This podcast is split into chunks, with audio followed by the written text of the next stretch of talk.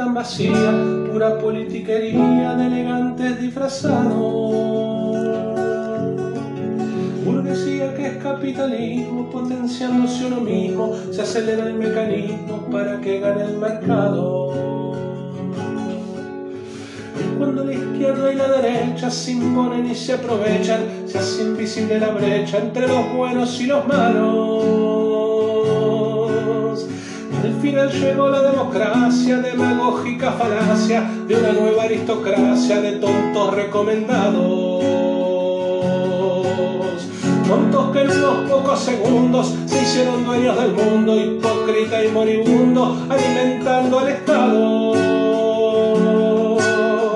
Una bestia torpe y asesina con corazón de oficina que se impone y adoctrina desde un púlpito sagrado.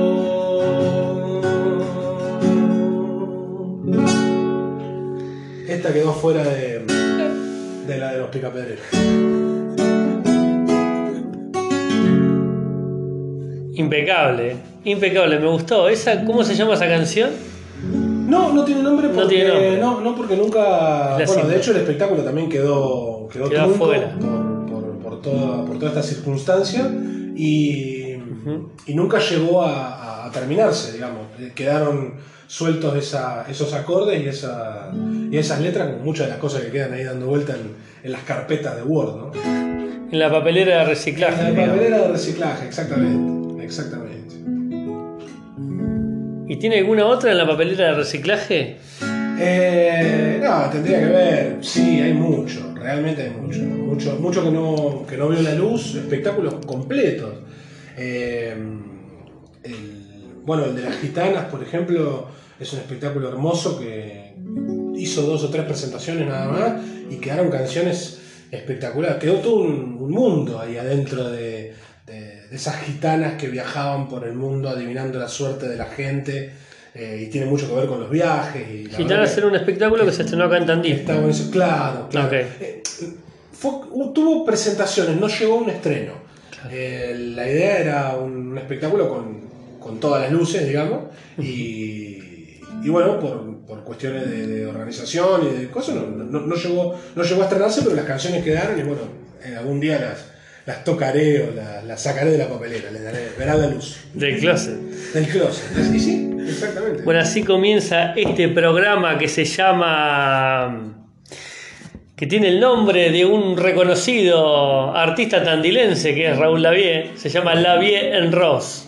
Y tiene que ver un poco con, con contar eh, opiniones, un poco de reflexionar, llegar a reflexiones, eh, discernir, ¿por qué no? Eh, y, y encontrarnos. Un poco el objetivo es eso, es compartir. Y acá estoy con el señor Nicolás Aricuren, un escritor, humorista, eh, prófugo de la ley, no, eh, filántropo. No, cumplí la condena, así que no, no- no hay ningún Filántropo. Me, me- me han contado una anécdota, pero usted la puede contar mejor que yo. No sé me dijeron que usted pero- estuvo viajando por Europa. Sí. y estuvo, y estuvo en una cárcel. Sí, sí, sí. ¿Nos Sí, quiere contar un poco no, cómo, no- fue esa... Sí, no, no suelo contarlo mucho porque mm, es algo de lo que tampoco me gusta jactarme. No, no, no, claro. La verdad que no es para nada. No, no, no es agradable. No, no es una cosa que uno- pero es una experiencia, dice, como vos vas a pero- Europa y decís, pero- ¿cómo puede ser que termino...? Es, es así. Pero también cuando me lo preguntan lo respondo porque tampoco. Sí, sí, no da tabú, eso... eh, No, porque tampoco me avergüenza en absoluto. La idea de esto es que no haya filtro. Eh, exacto, exacto. Así que aprovechando que no hay filtro, por Sí. la duda ya te voy avisando que el culo no me lo rompieron. O sea, lo primero que te pregunto, ¿viste? Sí. Yo cuento, digamos, toda la cuestión del viaje, cómo, cómo me transformó esa experiencia, y en realidad lo que el entrevistador quiere saber es si lo rompieron o no. sí, sí. Así que ya arranquemos la entrevista Sí, sí, sí. que el culo Sí, no me sí, sí. Por las dos, porque si vos ya decís, Sí, no, cambiemos de no, tema, no, no. cuenta otra cosa. Este, de hecho, ya me puedes preguntar, sí, el culo te lo rompieron Sí. en otro lado, porque es lo que, me, es lo que ¿Fue, vengo a ¿Fue preguntar. en Bangkok o fue en Rusia? Claro. Eh, En la Unión Soviética. no, fue una, una- fue una experiencia, Sí. digamos. Eh, yo lo, lo- lo procesé de esa manera. En, en un principio fue muy traumático, por Sí, supuesto. sí, sí. ¿Viajar para vos te genera una experiencia? Sí, para mí viajar es una. eh, Un es viaje una de herramienta ida. de transformación. Un viaje de ida, como dicen los hippies. Sí, también. Oh. Bueno, el viaje te abre la cabeza Claro. también. Dice, bueno, un neurocirujano también. Sí, claro. y nadie anda festejando, ¿no? Sí, vamos a hacer una, una cirugía con apertura craneal. ¡Uh! ¡Qué bueno! ¡Un viaje! Pero en realidad tiene algo, algo de cierto, en realidad como lo que hablábamos hoy antes de arrancar, digamos, como que hay como una romantización de las cosas. Todo uno, ro- uno romantiza. Es que el- el- la romantización de las cosas viene de la mano con, con, eh, el hecho de no hacerse cargo de la realidad. Exacto. Eh, cuando eh, el amor, digamos, que, o sea, la, la romantización o lo romántico viene del amor. Sí. Y el amor es exacerbar la figura del otro Sí, sí. hasta el punto de la idealización para no hacerse cargo de que es una persona igual que cualquiera de las demás. El la fanatismo. que nos gusta a nosotros. Claro. Sí, sí, es El como, un- es eso. es como un dios, digamos, es como el ego. Es una forma de, Sí. claro, y de pronto uno se encuentra con que parece que, que descubrió una persona completamente diferente en el mundo y no es así. No, no. Porque al mismo instante en el que te mete los cuernos y te enteras, vas a ser la peor persona del mundo. ¿Y cómo es eso? Una ambivalencia. no puede ser. No, no, Entonces exactamente. la romantización es una, es un, yo supongo que es como una suerte de, de mecanismo de defensa ante la realidad y lo, y lo aburrido que suele ser el mundo y las personas que solemos ser. Entonces tendemos a romantizar las personas o las cosas para verlas más lindas o más divertidas Sí, o sí. más cogibles de lo que en realidad son o somos. Exacto. Me- sí, me dejó como reculando. Fíjate que fíjate dónde va a regular que no te pase como a mí en la cárcel.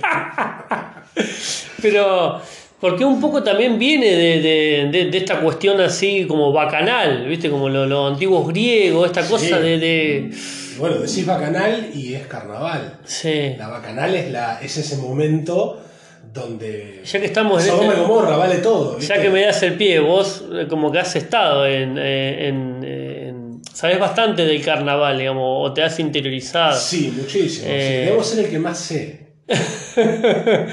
Como Seneca. Es más, lo- prácticamente te puedo decir que lo inventé yo. Bueno, lo inventó Miguel Rux, pero después yo tomé la, la posta. Este, y. No, no, pero bueno, estudié muchísimo. No lo puedo negar, digo, hice murga uruguaya casi 10 años acá en Tandil. Hay una diferencia técnica, digamos. Hay una. Hay Entre la murga, ok, hay matices, ok.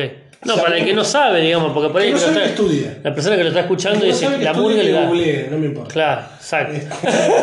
Sí, que vaya a Ese es el otro. que nos interesa contar. Que vaya a escuchar a otro, ya que corte, ya está. Sí, Poné sí. pausa y ponete a escuchar otra cosa. Está en este momento.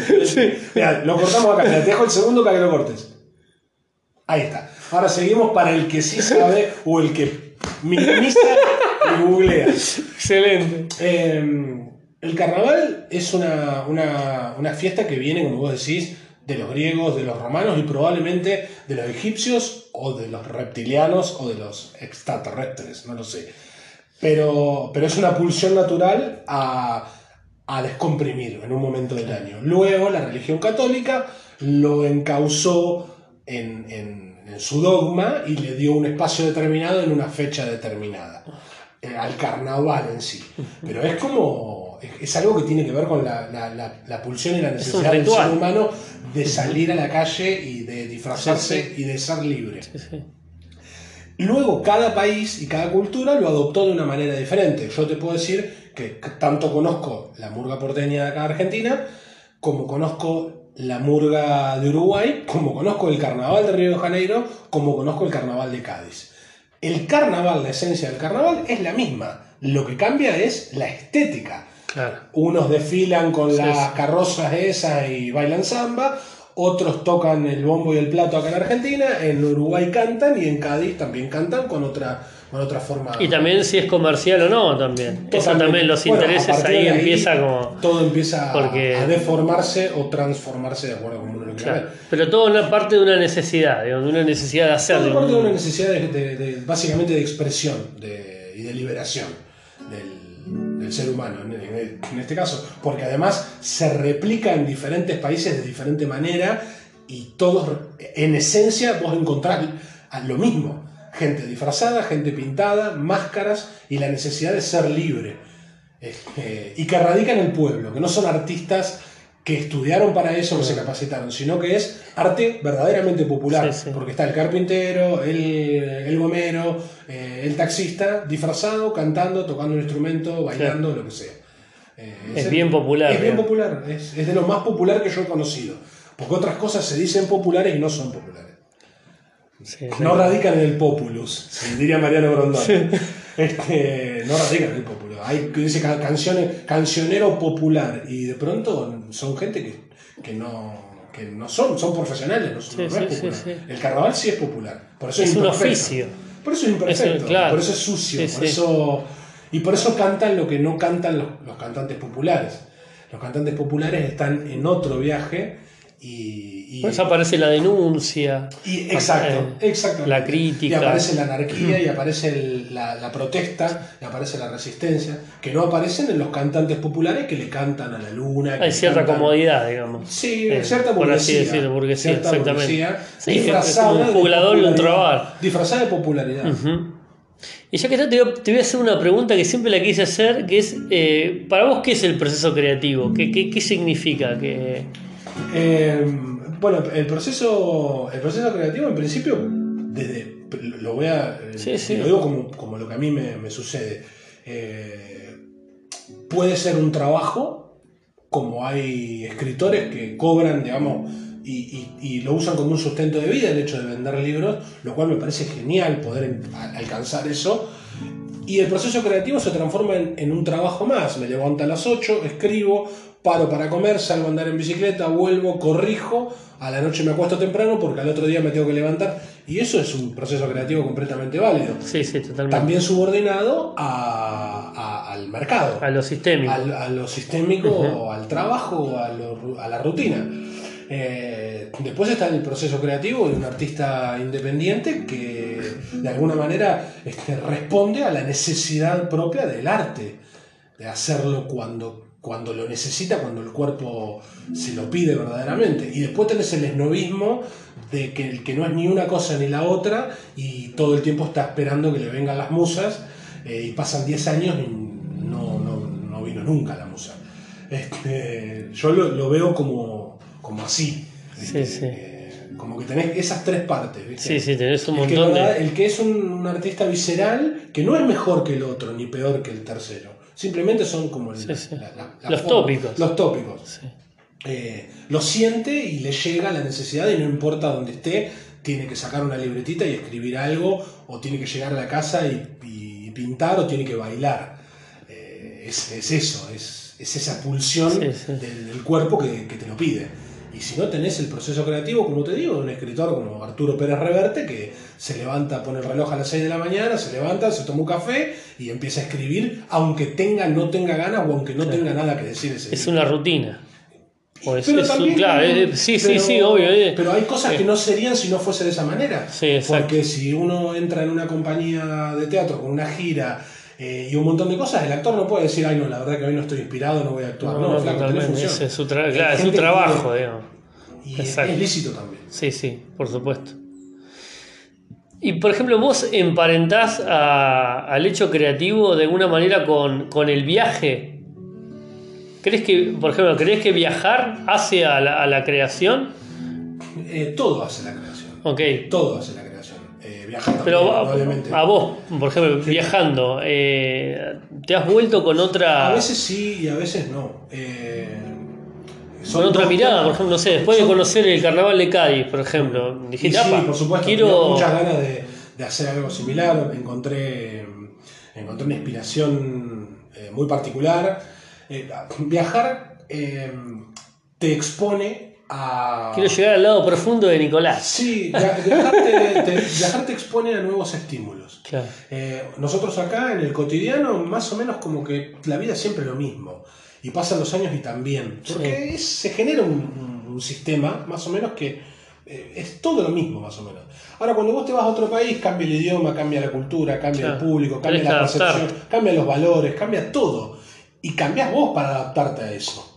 Y una vez que cambiaste ya sos completamente diferente y tu arte, por lo consiguiente, va a ser diferente a cuando estabas todavía acá.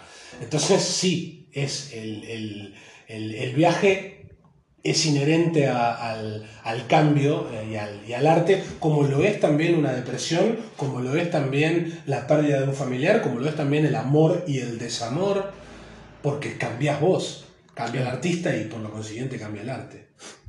¿Qué eran los artistas? Me viene como, la, Como- lo que dijo Pinti. Pasan los años. Pasan los años. Pero que es cierto, boludo. Es como el, justo la época que más, a mí más, me gusta de Pinti, porque es donde él más, más decía algo, digamos. Sí. Porque con esa canción el tipo de- dijo un montón de cosas. Después la recontrallevaron a, Como a- todo. Como todo, ¿no? Como Pero. todo, como todo. Pero eh, eh, son etapas y en ese momento probablemente eh, se, se generó ese fermento, ese mosto para que, para que el tipo haga eso y después nunca más. Muchas veces, el- no seamos ingenuos, digamos, el, el hecho de, de aburguesarse y de, de- no- uno no puede estar en constante proceso creativo y de búsqueda No, porque no. es, es, No, es eh, imposible. angustiante y, No. y te cansa. Sí, te cansa. Eh, porque es todo el tiempo estar pensando del por qué, el para qué, el por qué.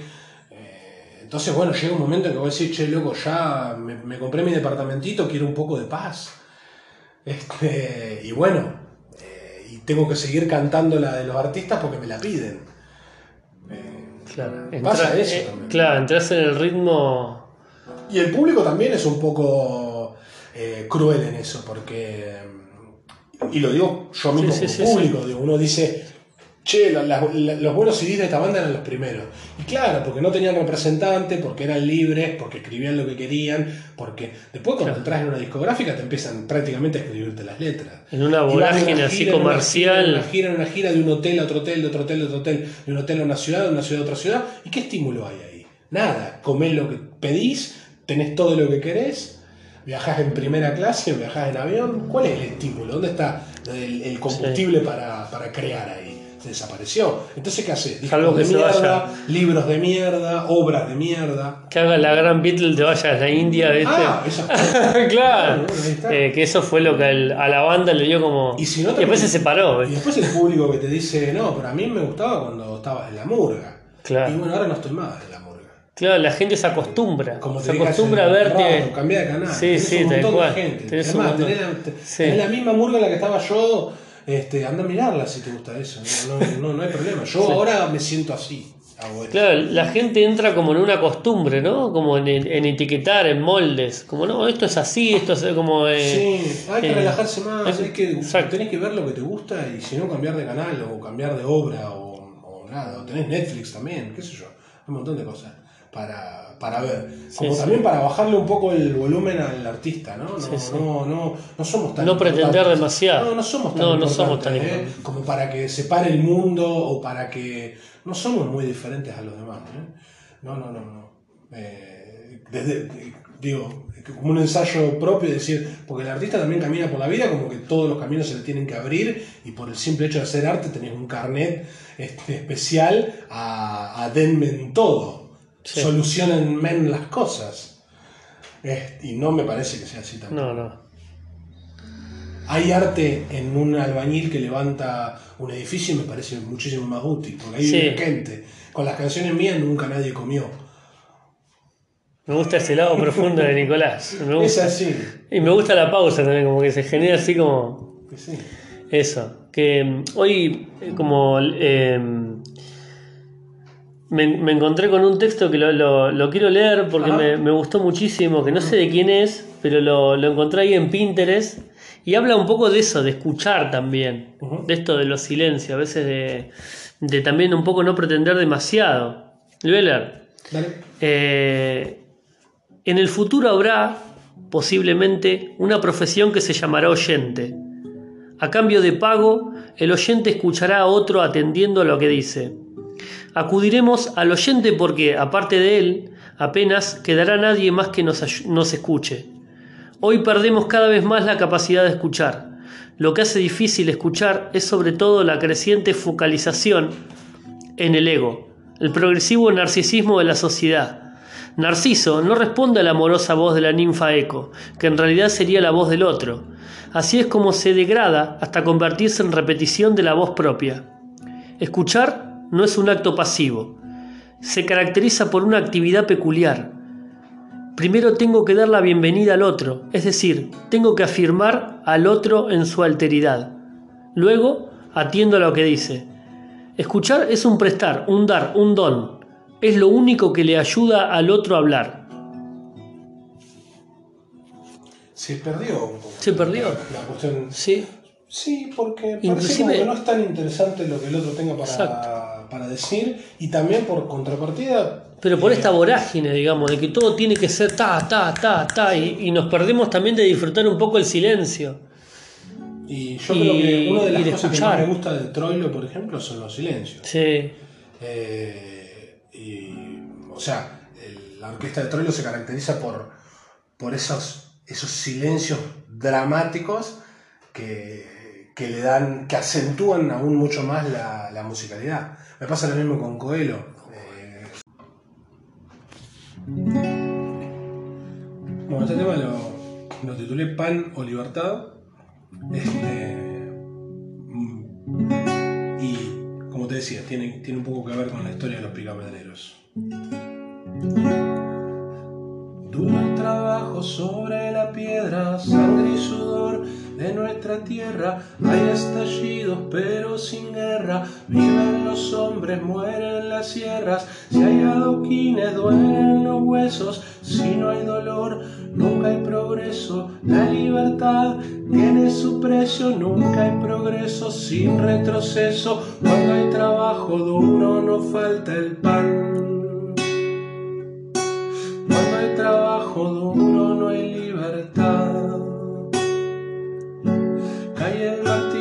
suenan las plecas, techo y comida, cárcel moderna. El cuerpo grite, que el alma duerma, es lo que piden los que gobiernan. De sol a sol, pieles morenas cargan el peso de las cadenas. Que no se ven, que son como penas, porque por dentro van las condenas. Cuando hay trabajo duro no falta el pan.